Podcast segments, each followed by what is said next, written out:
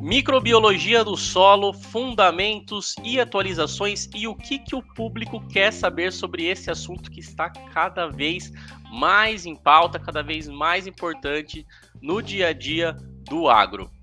E a gente tem um convidado especial para falar disso aqui hoje, para comentar, para trazer sua experiência que vai ser muito legal. Se você quer saber mais, fica comigo nesse vídeo.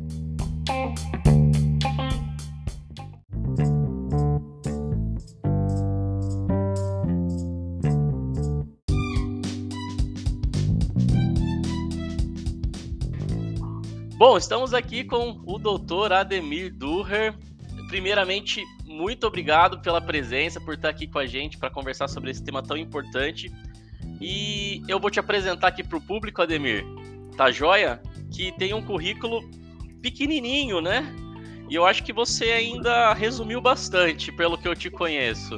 Né? Então, pessoal, é... olha só, o Ademir Dr. Ademir Durrer é graduado em Ciências Biológicas, doutor em Microbiologia Agrícola, possuindo pós-doutorados na, Univers na University of California em Davis, nos Estados Unidos, e na Exalc USP. Possui mais de 20 anos de pesquisas agronômicas atuando nas áreas de microbiologia, biologia molecular, controle biológico e análise de dados. No setor privado, trabalhou como pesquisador de inovação atuando no desenvolvimento de novos produtos biológicos. Possui experiência com bioprospecção de microorganismos de interesse agronômico, controle biológico, promotores de crescimento, estresse hídrico, risosféricos, ep, ep, risosféricos, epifíticos e endofíticos, otimização de bioprocessos fermentativos, Ademir é apaixonado pelos temas de microbioma, ecologia microbiana e indicadores de qualidade de solo, sendo que já ministrou aulas nas universidades públicas e desenvolveu diversas pesquisas a respeito desses temas. Né? Então, Ademir, eu tive a oportunidade de trabalhar com ele um tempo aí, né, Ademir? Eu sei que é um cara que manja muito, tem uma, não colocou aqui, mas eu tô falando, tem uma série de publicações científicas internacionais, tem a participação em livros, né? É um cara que sabe muito do tema. Então, muito obrigado por estar participando aqui, Ademir. Obrigado, Diego. Eu, primeiramente, quero agradecer o convite, né? Bate-papo que eu acho que já faz um longo tempo que a gente tava para fazer, né? Com certeza. E só agradecer e compartilhar um pouco com vocês sobre os temas aí, né, de biológicos e microbiologia do solo. É, é um grande prazer. Show, show. E assim, pessoal, eu, eu, coloquei caixa de pergunta lá no Instagram e teve uma chuva de pergunta, né? Então, assim, eu tinha aqui uma, um, um cronograma para seguir com a Ademir, mas é, vou focar em algumas perguntas fundamentais, pelo que eu conversei com os colegas que estão relacionados com o tema de microbiologia, e depois eu vou seguir para as perguntas que foram enviadas, porque tem bastante coisa e eu acho que vai direcionar primeiro, porque o público aí é, o, é muito técnico, né? O público que segue lá o Agro de Respeito quer saber, então tá muito ligado com as atualizações. E, e, não tem, acho que, nada melhor do que a gente falar daquilo que, que, que tá na cabeça de todo mundo ali que está trabalhando na área, né? É, Ademir, então, para começar, uma pergunta aqui que eu acho que é importante. É, conversando com os colegas na área, nós identificamos que todo mundo sabe ali, de certa forma, mesmo aqueles que não têm tanto contato, que a microbiologia do solo, que a biologia do solo é importante.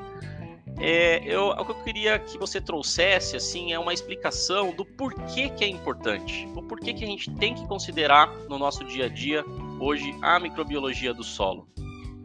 Legal. É, Microbiologia do solo, cara, é um tema novo, né, que surgiu como um terceiro tripé aí de quando a gente vai falar de qualidade do solo, né?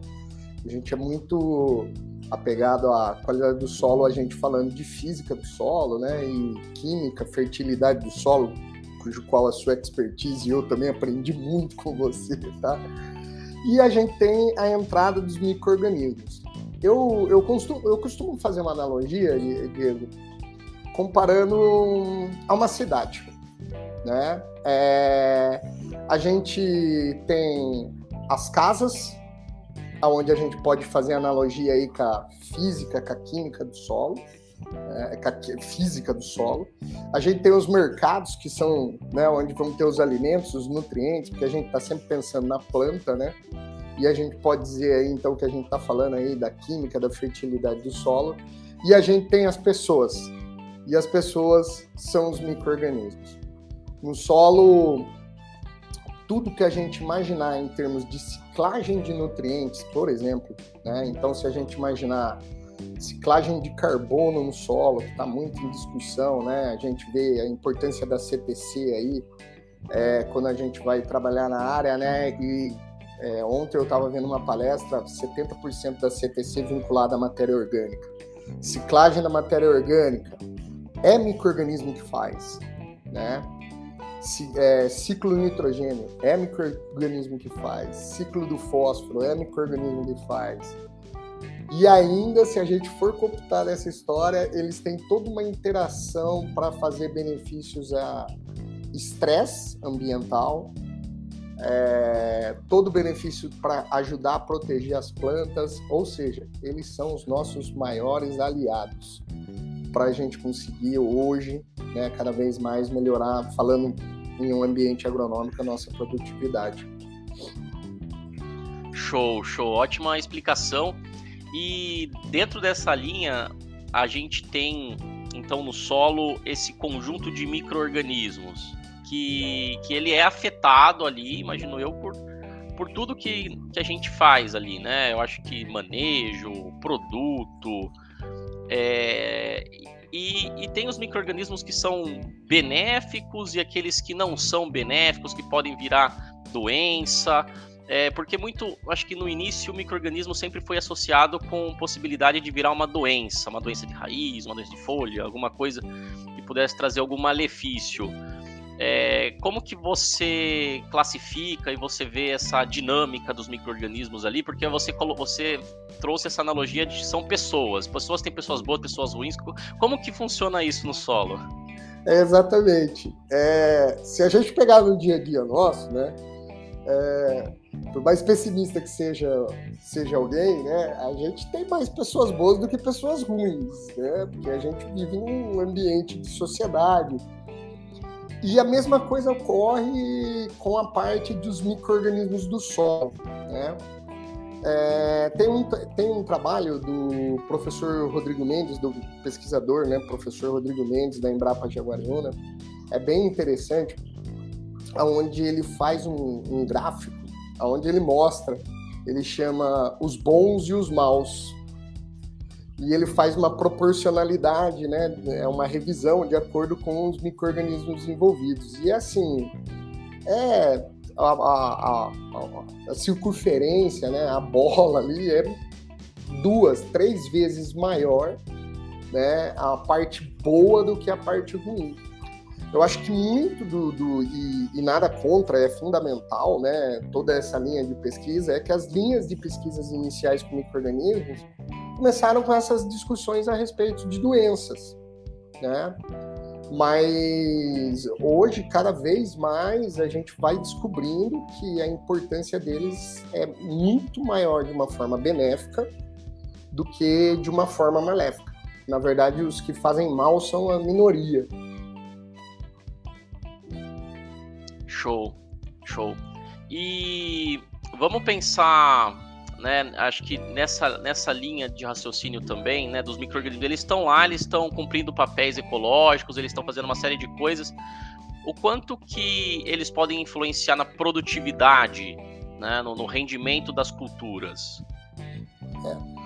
Eu costumo falar que para a gente começar a falar de produtividade, o primeiro exemplo clássico dessa questão dos micro-organismos é o caso da soja. Né? Hoje, uma soja praticamente não existe sem ter um inoculante. Né?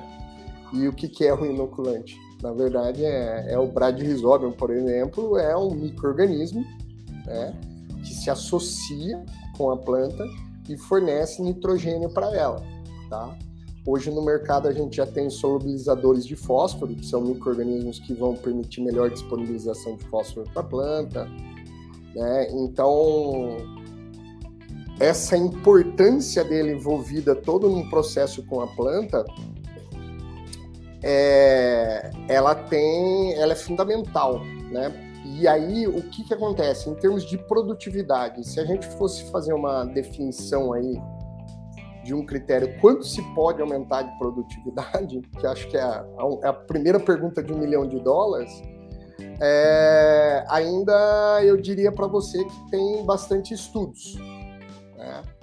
Mas eu vou dar um exemplo. É, a gente já participou de um trabalho comum né, de, de, de pesquisa, onde a gente viu que toda a questão de manejo, né, de adubação orgânica e com baixo input de nitrogênio, a gente conseguiu suprir isso como? Com as mudanças no, na microbiota do solo, com a mudança do microbioma do solo, né? Isso é um trabalho, estou dando um exemplo de um trabalho aí que acadêmico, né, publicado, que a gente já viu e tem diversos na linha. Então, é difícil a gente é, hoje ter um valor que a gente mede, né, mas a gente vê ganhos. É comum a gente ver aí produtos biológicos, daí no caso, é, demonstrando ali ganhos de cinco sacas, três sacas, né? Então, os benefícios e o benefício da soja, né, por exemplo, que é o caso do Brad Risório, é indiscutível. Foi primordial, inclusive, para a expansão do Brasil na, na agricultura, né? Com certeza, com certeza. Bem lembrado, né, Ademir?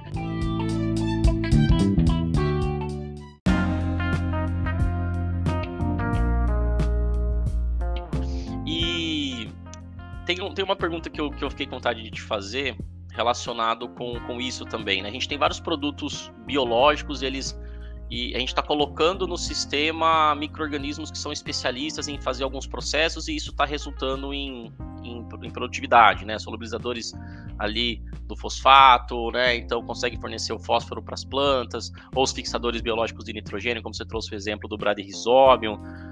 É, a gente tem também aqueles micro-organismos que eles estão lá no solo, né? Então, assim, é, como que é essa relação, né? Você coloca, você, você trouxe nessas pessoas para morar na cidade dos micro-organismos ali, nas pessoas micro-organismos, que são especialistas em construir alguma coisa específica.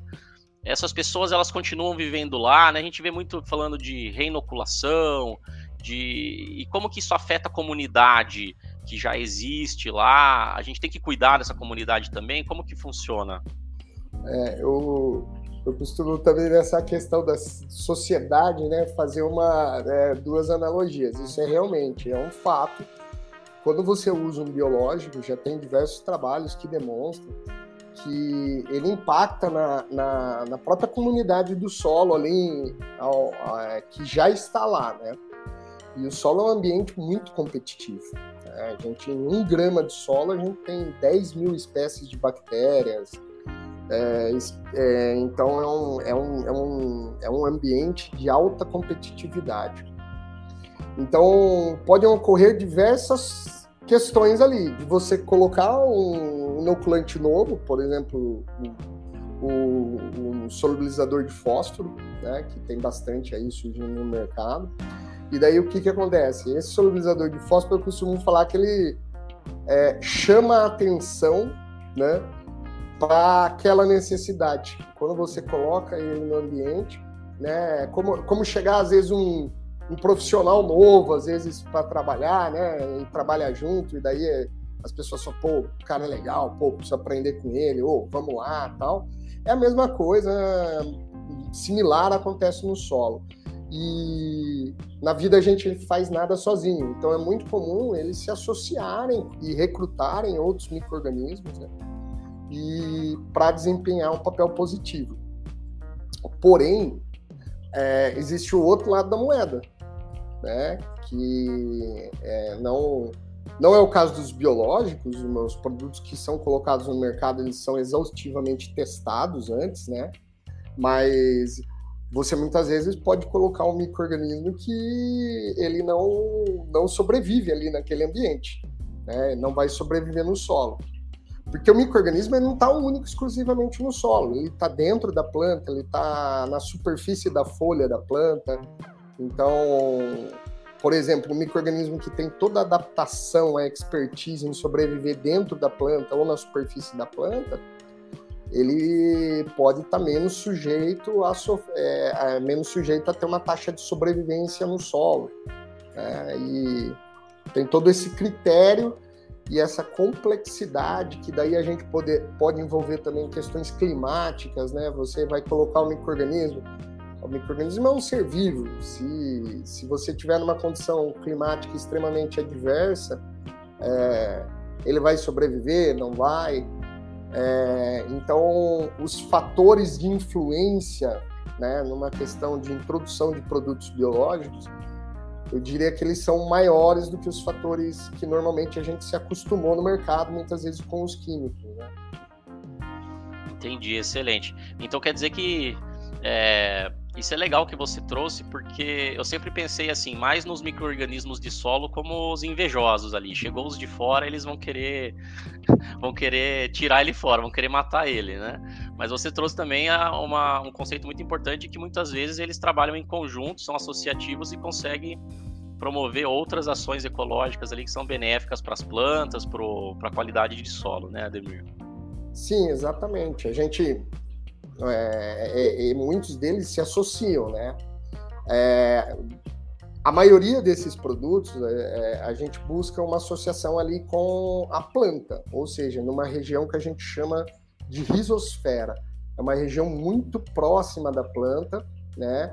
Onde a planta é, excreta, traduzindo de uma forma simples, açúcares, né? A gente fala polissacarídeos, tal, mas açúcares, que isso faz todo um recrutamento de micro-organismos que sejam benéficos né, para ela. Então é, é, a forma deles se comunicarem, as plantas e os micro-organismos se comunicarem.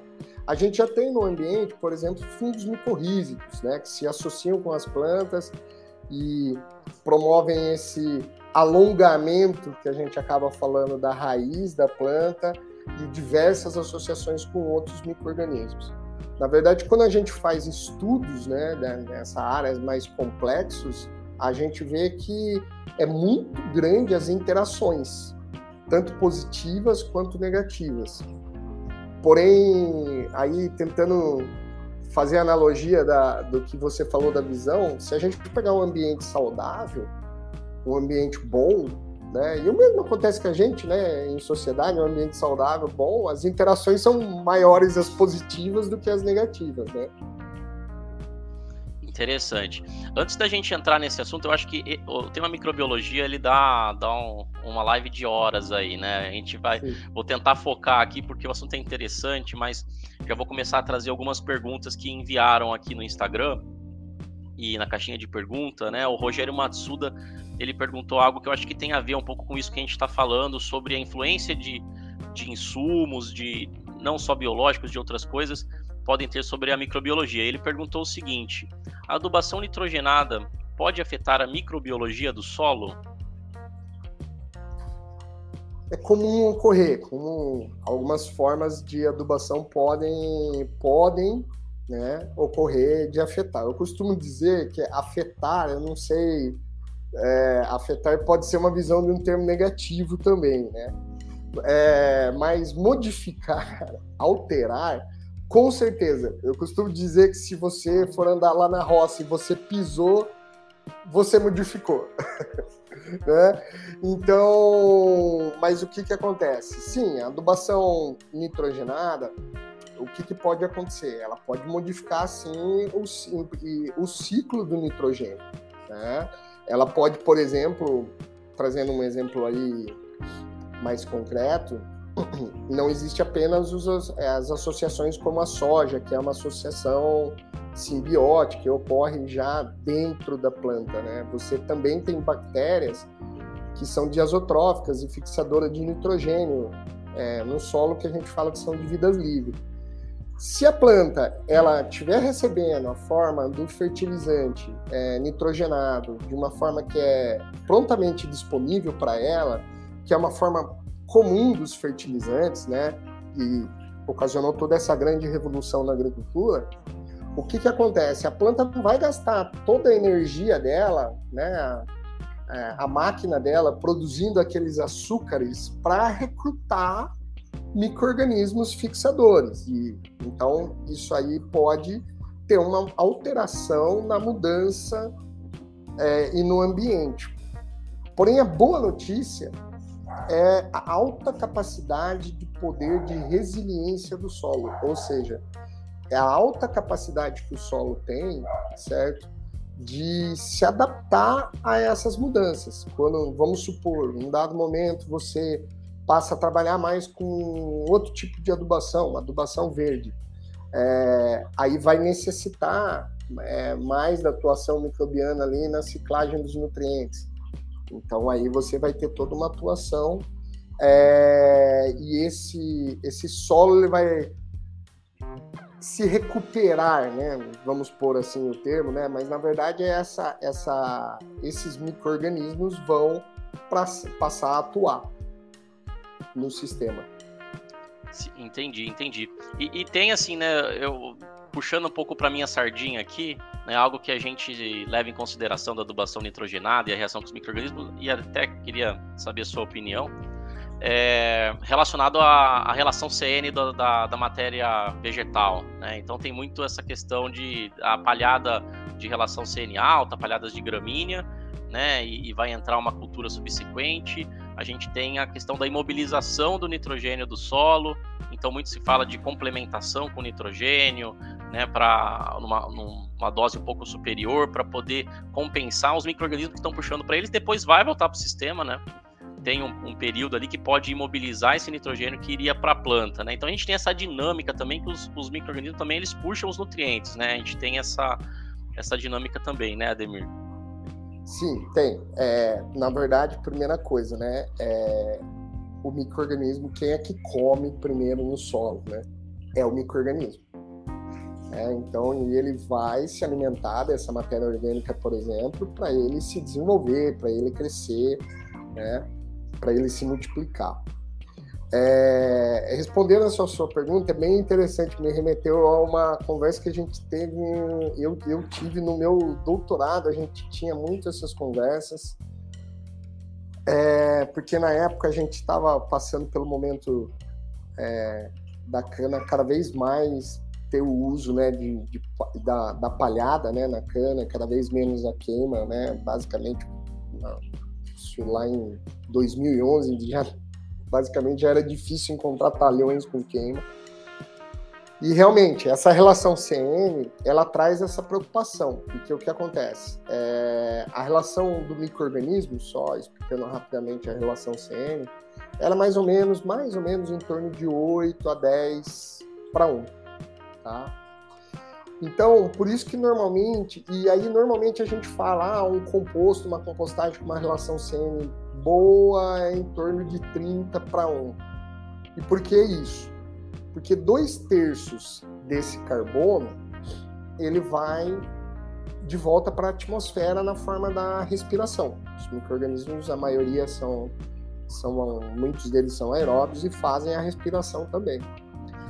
Esse um terço fica, então, como carbono microbiano, que a gente fala, que é o carbono ali dos micro-organismos.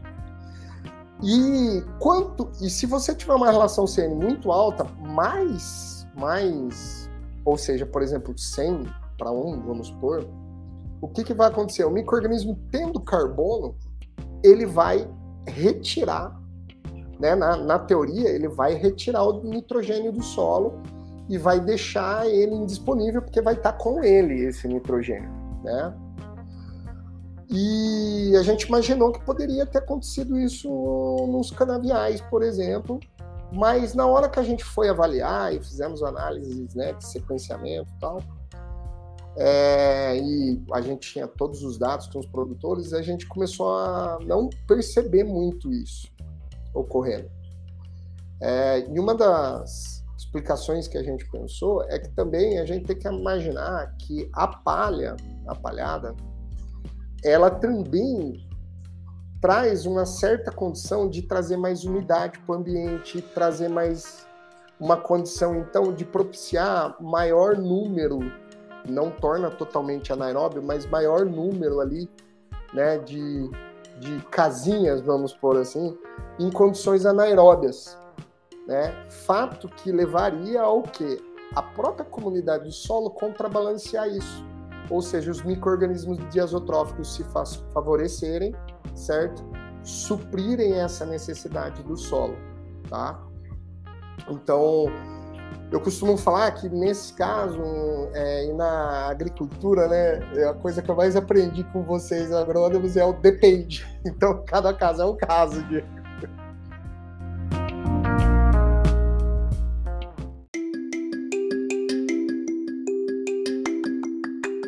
Fala, meus amigos! Você gostaria de acompanhar conteúdos técnicos simples, objetivos, direto ao ponto e de qualidade para o agronegócio em outras mídias também? Então não deixe de seguir o arroba agro de respeito também no Instagram, o arroba Diego Pelizari no TikTok e também o agro de respeito no Facebook e no LinkedIn. E é claro, né? Também não deixe de seguir e se inscrever no canal Agro de Respeito no YouTube, canal que já tem aí mais de 2.4 milhões de visualizações e já vem criando conteúdo de qualidade desde 2017.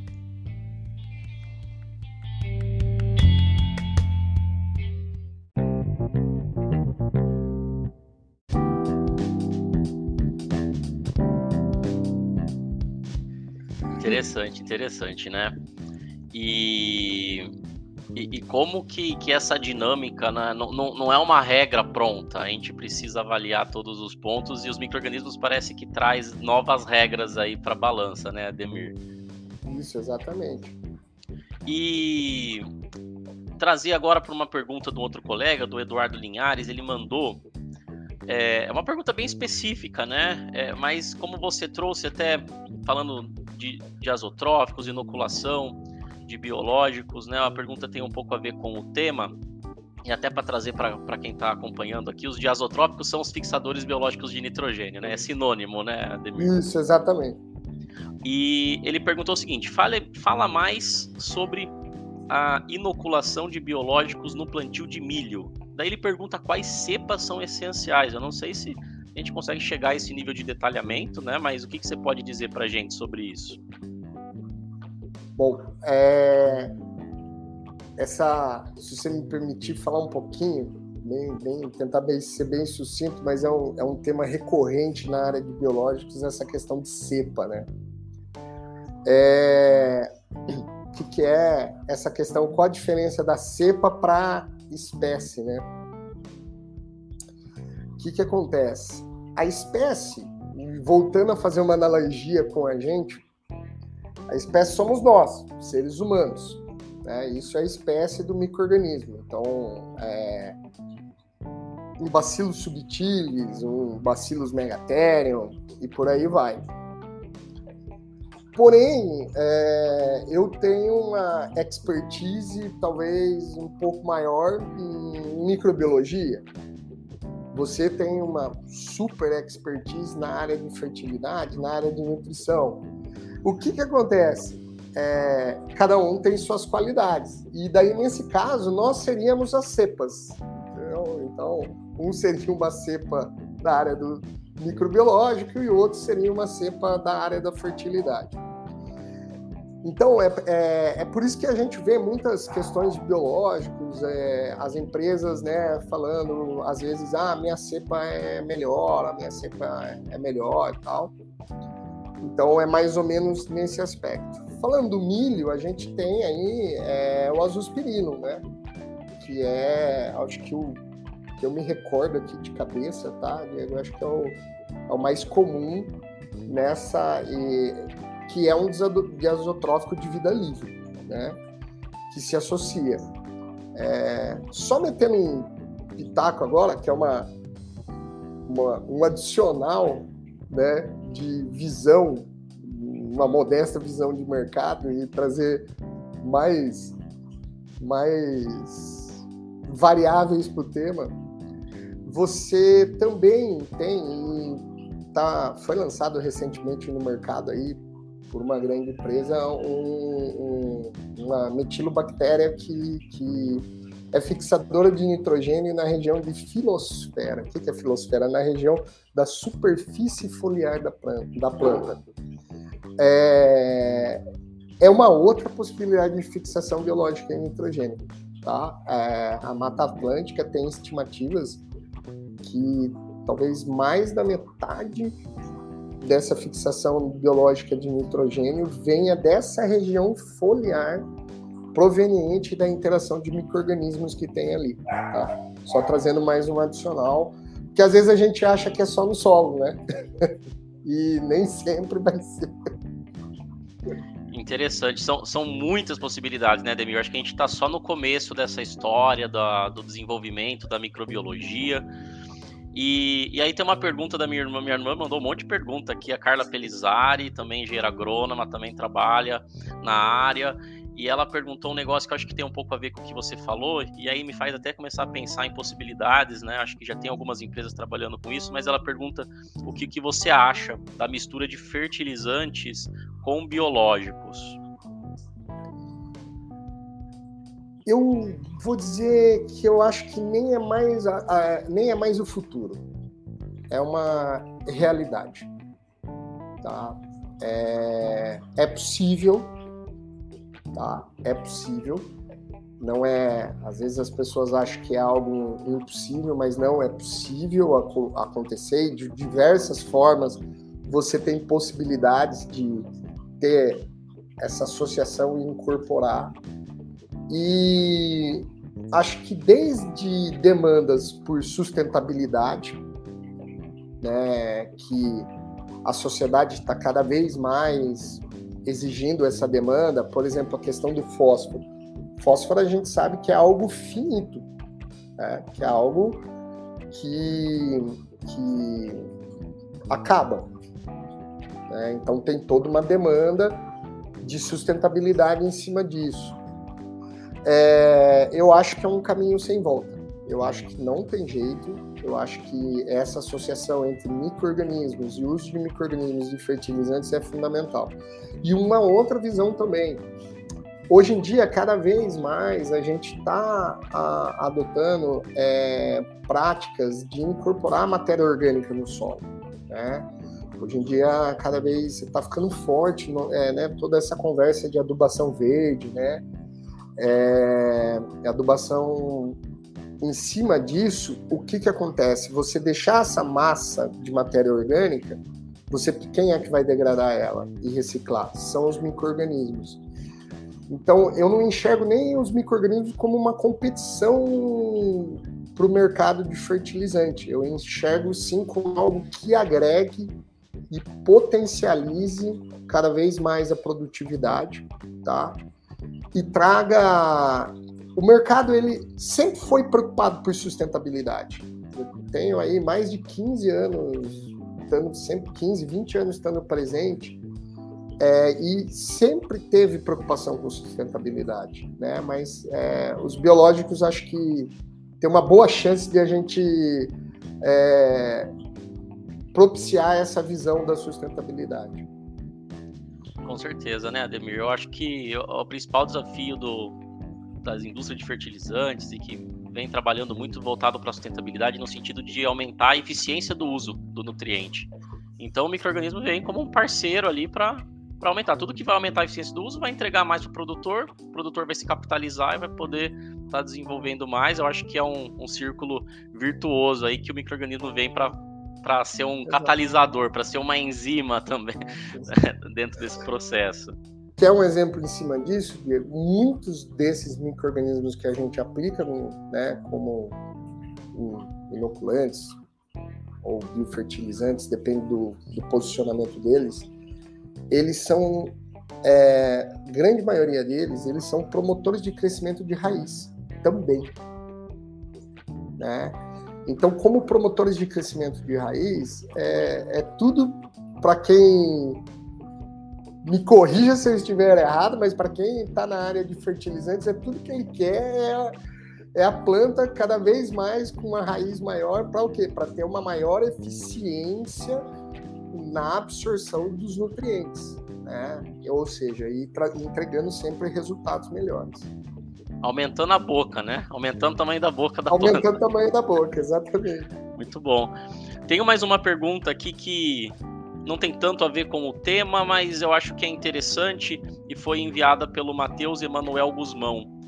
É, ele está perguntando, eu imagino que muito relacionado até com outro tema, que é de você gerar e capturar esses micro-organismos para o uso na própria fazenda, né? O que a gente vê no mercado como, nomeado como on-farm também. É, eu imagino que é nesse sentido. Ele pergunta como coletar micro-organismos benéficos na própria fazenda. Eu imagino que é para uso na agricultura, né? Ele não especificou. É, essa, essa já é a parte da, que a gente chama de bioprospecção, né? É uma parte que eu também gosto muito. É, como que a gente pode coletar, né? Sendo, sendo pontual aí, né? Existem os métodos é, já conhecidos e publicados pelas universidades, nas teses, nas diversas dissertações e teses espalhadas pelo Brasil, aonde a gente vai usar né? Por exemplo, se for do solo, nós vamos usar meios seletivos para ter esses micro-organismos isolados, né? Porque é a primeira etapa, a gente, no processo on farm, a primeira coisa que a gente pode fazer é ter eles isolados, tá? Para a gente poder depois multiplicar e aplicar no, no campo. Isso pensando numa característica, um padrão normal, aí, inclusive de produção de biológicos fabril hoje, tá? É... Ah, mas Ademir vai vir patógeno junto, e aí vem todo um trabalho para você ir diferenciando um de outro. É... Uma coisa muito comum, por exemplo, é a gente usar a tática de choque de temperatura. Né? Então a gente faz uma solução daqui com o solo e com uma solução salina, por exemplo, e a gente faz um choque. É, então acho que essa é a primeira parte. Porém, existem as outras partes que muitas, muitas, muitas, muitas táticas e procedimentos já foram feitos também. É, a gente, a gente que a gente que já passou, Bocashi. Bocashi é um exemplo de, né, de a gente é, capturar esses micro-organismos do ambiente. Né? é um processo ali de uma fermentação, né, composta por bastante matéria vegetal, de origem vegetal ali, onde você pode capturar e inocular direto. Hoje, a ciência, por causa de toda a discussão de microbioma que vem do humano, né, que nos humanos, por exemplo, a gente já consegue fazer transplante de microbioma e ajudando a corrigir problemas de saúde das pessoas, já tem trabalhos sendo feitos para se fazer o transplante de microbioma do solo, tá? Porém, a maioria dos trabalhos ainda pega uma grande quantidade de solo e transfere de um lugar para o outro, e isso é inviável em termos de uma fazenda, por exemplo, né? Porque acho que o segredo da, da, da questão, e aí é uma parte que eu gosto de trabalhar bastante com isso, mudando e tendo alternativas, meios de cultivo diferentes. É uma proposta, eu particularmente gosto muito de espécies raras, ou seja, espécies que estão pouco abundantes. É, a decepção é que é só 1% desses micro-organismos que a gente consegue isolar nas placas. Os outros 99% a gente nem conhece ainda, tá? mas tem muito mercado, muita possibilidade. Não sei se eu respondi a pergunta dele aí, fui específico respondendo aí, mas é, basicamente é bioprospecção e seguir todos os trabalhos aí que já existem. É, tem a, a bioprospecção, então, para isolar, para transformar num produto, né, um caminho mais laboratorial, e tem o caminho bocashi, que é algo às vezes mais artesanal, e aí se o, se o, o colega aqui, o Matheus, procurar sobre bocashi, tem uma série de receitas na internet Sim. também, né, Demir? Se for algo mais é. artesanal ali, que ele pode estar é. tá seguindo, né? E a compostagem também, tá, Diego? Você tem o processo também da compostagem, né? É... E de certa forma, também vamos agregar adubação verde, também é uma forma, né? Porque você colocando plantas é, diferentes, são açúcares diferentes que a planta vai acabar é, liberando, micro-organismos diferentes que ela vai reavivar e recrutar ali, para depois, na próxima etapa, quando vier a, a, o próximo plantio, aqueles micro-organismos já vão estar tá lá. Né? Então, é, é um tema que existem diversas possibilidades de ele na própria fazenda recuperar os micro-organismos dele. Aumentando a comida deles ali, você vai aumentar também uma ação biológica lá no solo, né? Em vez de tirar ele, multiplicar e voltar, às vezes tem essas ações também. que você pode estar tá aumentando lá, né? Por meio de adubação verde, bem interessante.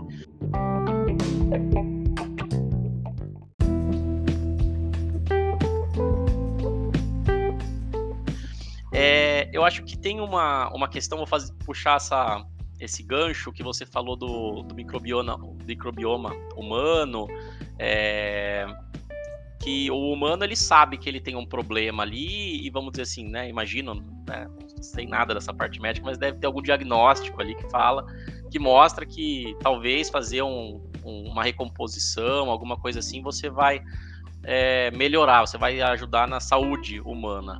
No solo também a gente tem análise de solo, que é análise tradicional, é análise de fertilidade, né, que ainda já tem a complexidade a mais, que é fazer os micros, que às vezes muita gente não faz, né, que já é um pouco mais específico. A gente tem análise física, que é a análise granulométrica, que é a mais simples para saber quanto tem de argila, de areia, de silt, e aí as um pouco mais complexas físicas também, né, para coisas mais específicas.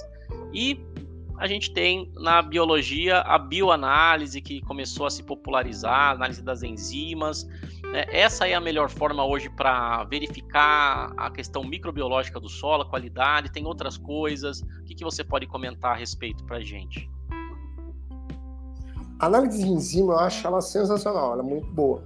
Eu, eu, eu acho que ela é boa tanto para quem está no campo e vê a indicação de qualidade do solo dela, né?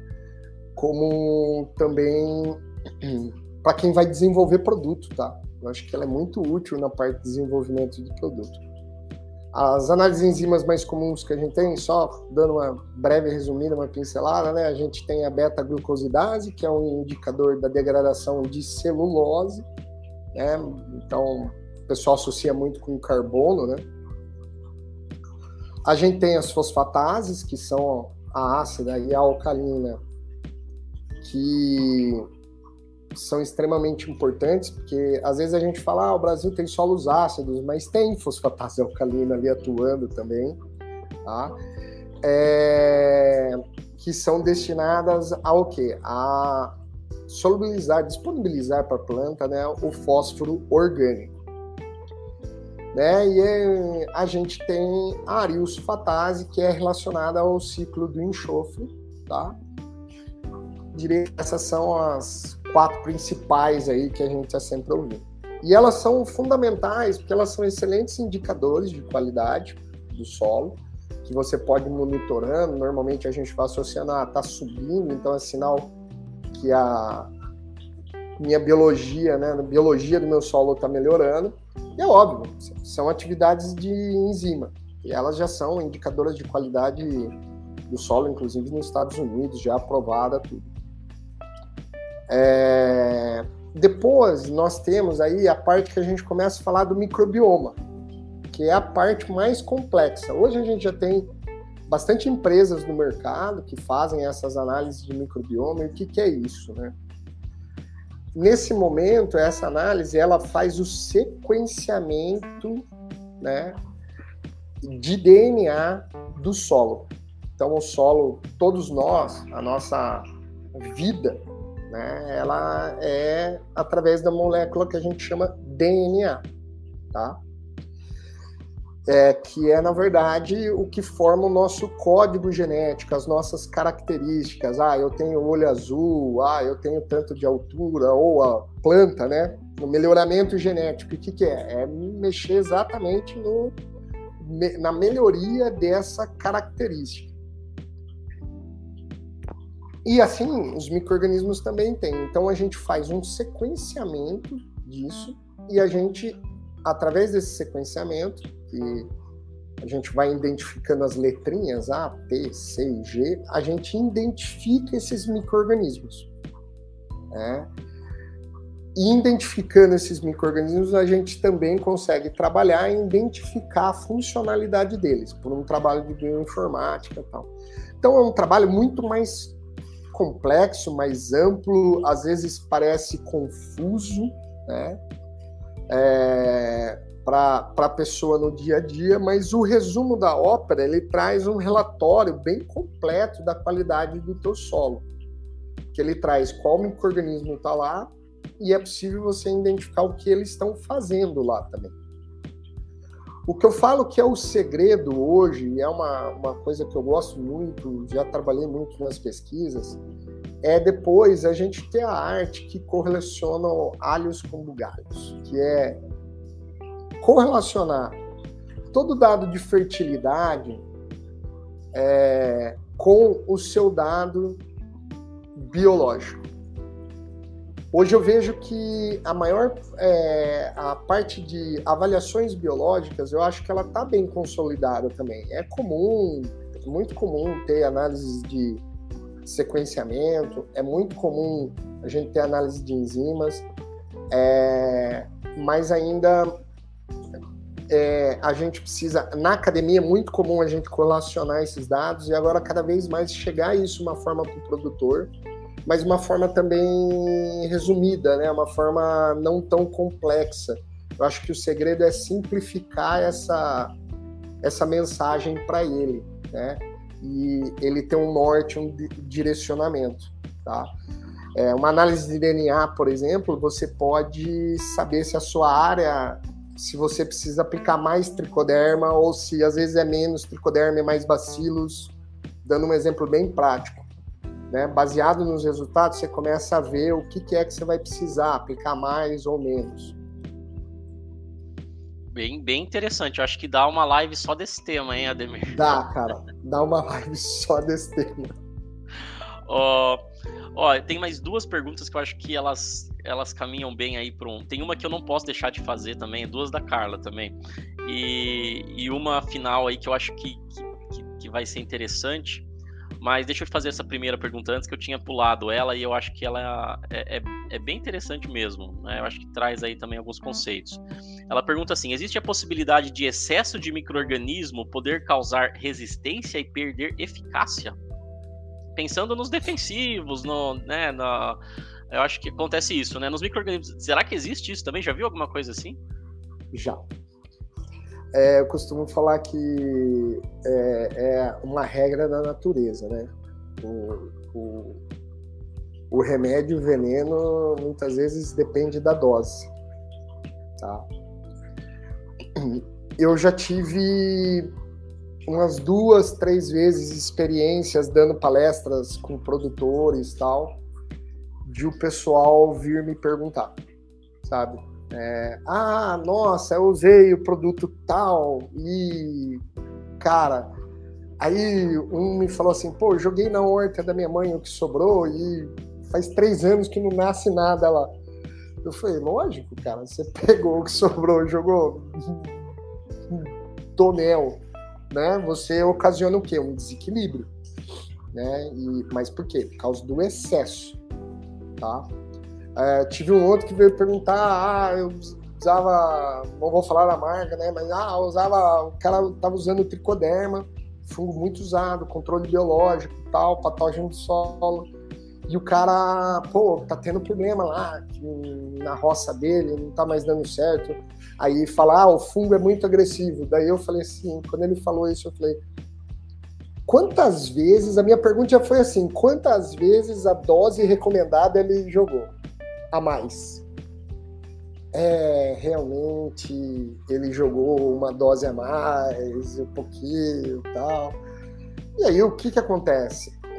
Você propicia um desequilíbrio, um desequilíbrio nesse ambiente.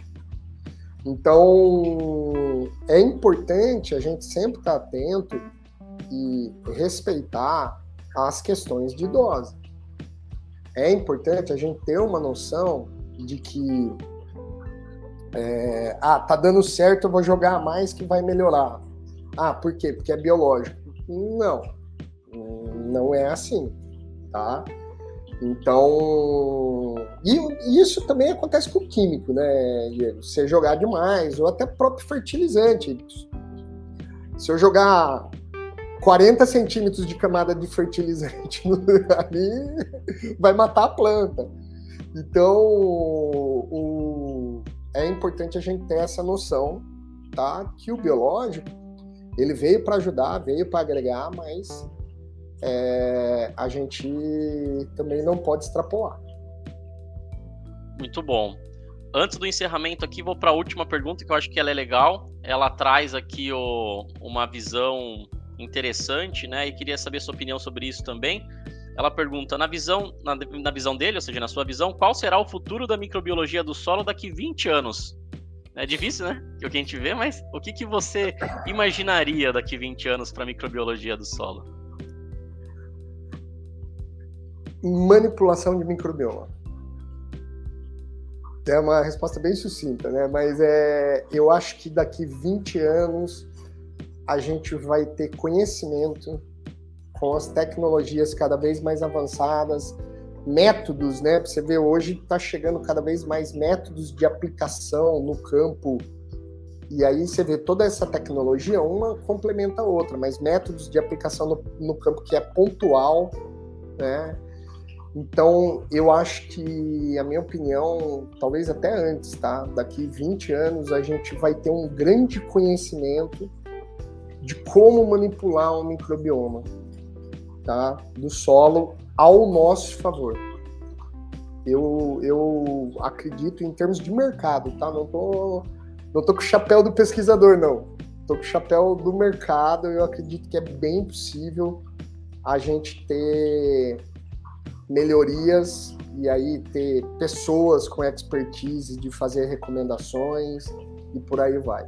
Veja, a gente já faz isso hoje, Diego, mas é que quando eu falo vamos manipular microbiomas, vamos transplantar microbiomas daqui 20 anos, eu enxergo que a gente, com o conhecimento que a gente está adquirindo, a gente vai ser muito assertivo.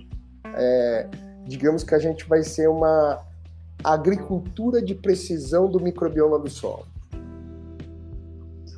Muito bom, muito bom, porque até lá, né, vai ter uma base científica e de comprovações e de entendimento e, e, e transformação em, em, produtos, né, no sentido não só de produto físico, mas de serviço. Exato. Muito interessante.